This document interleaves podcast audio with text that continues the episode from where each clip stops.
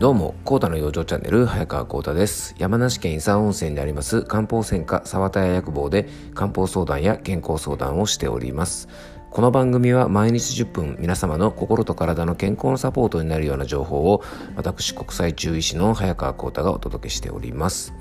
えー、さて今日はですね、まあ、このまだね梅雨の真っ最中ということであの気圧の変化が非常に激しい時期ですよね。えー、そんなですね気圧変化が激しい時期に、えーと、弱りとして起こりやすい症状の一つにお通じのトラブルがあります。えー、今日はですねそんなお通じを少し取り上げて、えー、美容と健康の基本腸活今日の運勢はどうでしたか？毎日の運値占いで健康チェックというテーマでお届けしたいと思います、えー、皆さん今日の占いはどうだったでしょうか？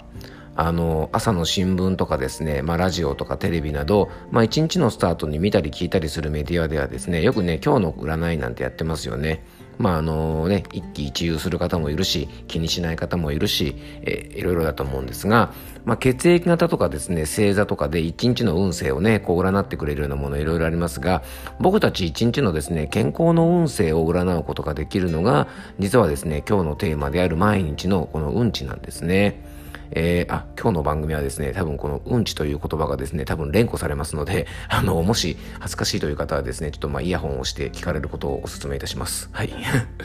えーですね。で、まあ最初にお伝えしたいのがですね、まあ、あのー、多くの方がですね、1日1回朝にね、うんちすることが多いと思うんですね。で最初にまずお伝えしたいのがうんち占いはですね人によって朝出たりとか、えー、毎日でない方もいるということなんですね。どうしてもですね、まあ、うんちは朝出るのがいいっていうふうにね、耳にしますし、なんか逆にね、えっと、朝じゃなきゃダメだっていうふうに、ちょっとこう思っちゃってる方なんかもいらっしゃるんですね。であと、便の回数とかも、毎日朝でないと便秘だとこう決めつけてしまうね、あの方もいるんですが、そんな必要はね、僕はないと思うんですね。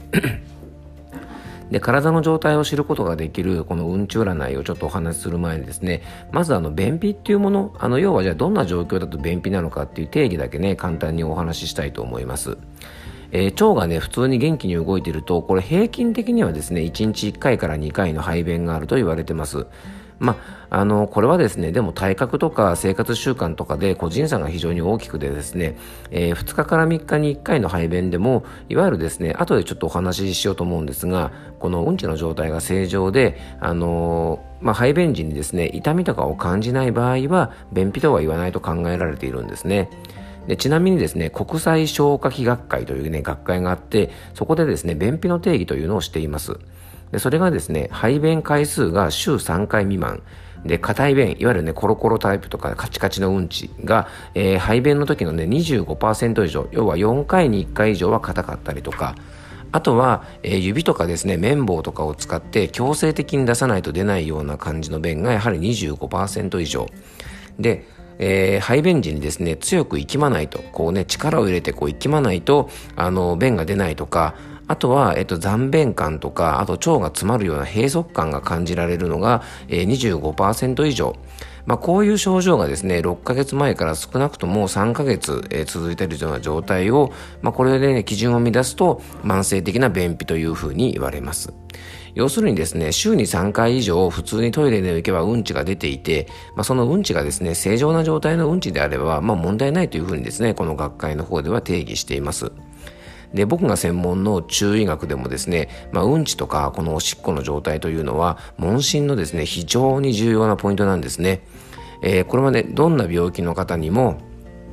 食事とか睡眠の状態と一緒にですね必ずこれ確認するポイントなんですね。で先ほどもお伝えしましたが多くの方がですねうんちは朝出るという方が圧倒的に多いと思いますし朝うんちが出るようなリズムは生活、ね、そういうリズムの生活は、まあ、とてもね健康的だと言えると思うんです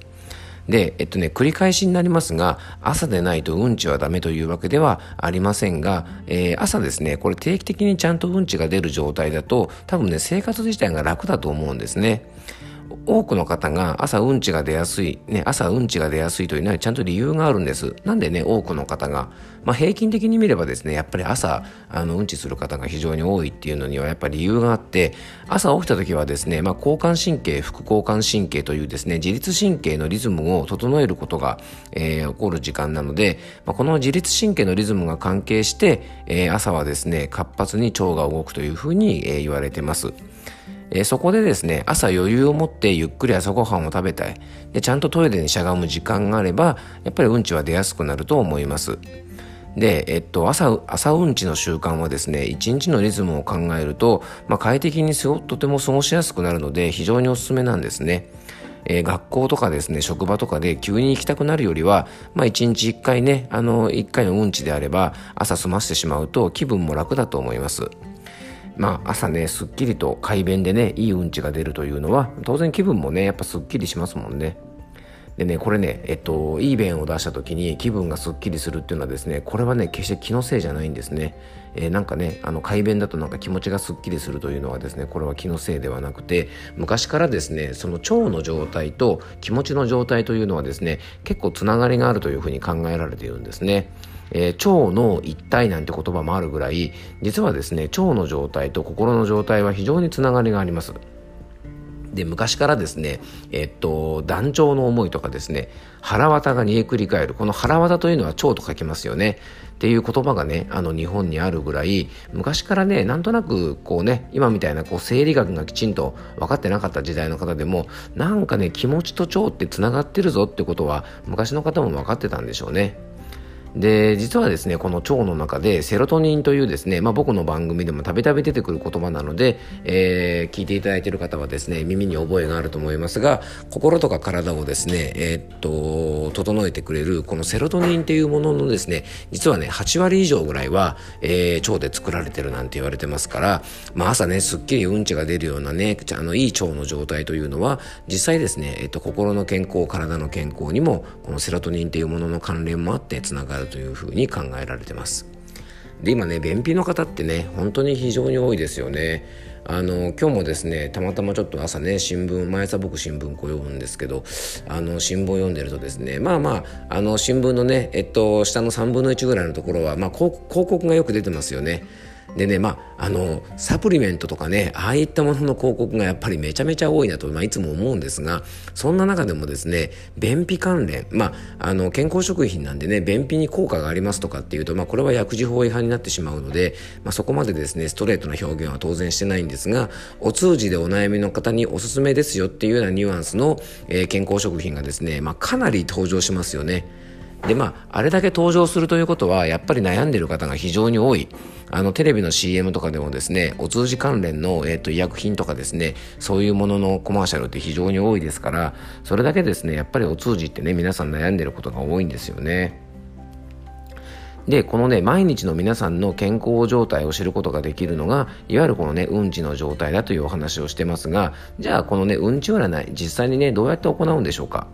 まあ、これはですね、あの、まあ、本当に簡単なんですがね、毎日の、えっと、自分のね、あの、便をですね、うんちをしっかりチェックすることが大事なんですね。で、まずですね、チェックポイントなんですが、まず形はどうか。ね、大吉のうんちはですね、えー、形はもちろんね、あの、有名なバナナ型というやつですね。あとはあの半練り状態のもの、まあ、半練り型って何って形なんですがよくあのなんだろう漫画に出てくるようなうんちといえば分かりやすいですかね。あの昔のドクタースランプあられちゃんとかでねこううんち投げつけるシーンとかがあるんですが、まあ、ああいう感じのうんちですね。あられちゃんとかも今若い方知らないかな。あの同年代の方はね分かると思いますが、えー、ああいう感じのうんちですね。で色はですねやっぱ黄色か、まあ、あの薄い茶色ぐらい、まあ、これがね理想的と言われてますそして匂いなんですが、匂いはね、実はね、ほとんどありません。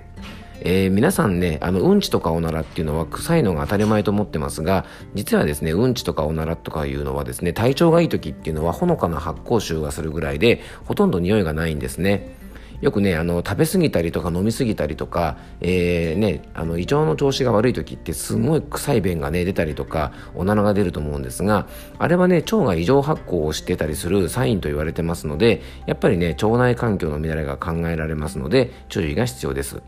でちょっとまとめるとですね大吉のうんちは、ね、匂いよし形よし色よしこの3つが揃っているのがやっぱ大吉と言えます。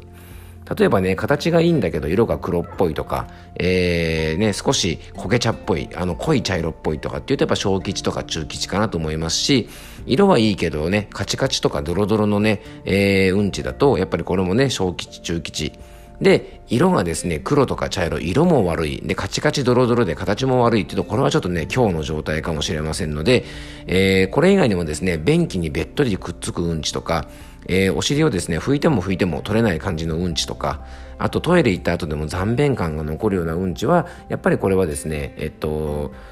うんち占いで言えばですね、あの、今日とかですね、えっと、小吉とかになるのかなと思いますので、えー、ぜひね、気をつけていただきたいと思います。えー、うんちはですね、えー、大便ですよね、漢字にすると。で、これはですね、体からの大きな頼り、ね、大きな頼りと書いて代弁ですので、えー、やっぱりですね、体からいろんなことを教えてくれます。えー、ぜひですね、えっと、まあ、排便の回数は先ほども言ったように、毎日じゃなくても便秘でない方もいますから、あのー、まあ、そうじゃない方もいますが、まあ、1日1回はですね、自分の運勢、ね、あの、体の状態を見るためにも、えー、ぜひですね、うんち占いしてみていただけたらと思います。次回は、このうんち占いでですね、ちょっと今日はね、最近小吉とか、えー、今日とかですね、あんまり占いの結果が良くないよっていう方方向けに、じゃあどうすればですね、このね、あのー、大吉のうんちが出せるのか、えー、いわゆる腸活につながるようなお話を、えー、次回はしたいと思いますので、えー、もしよかったら次回もお聴きください、えー。今日も聞いていただきありがとうございました。どうぞ素敵な一日をお過ごしください。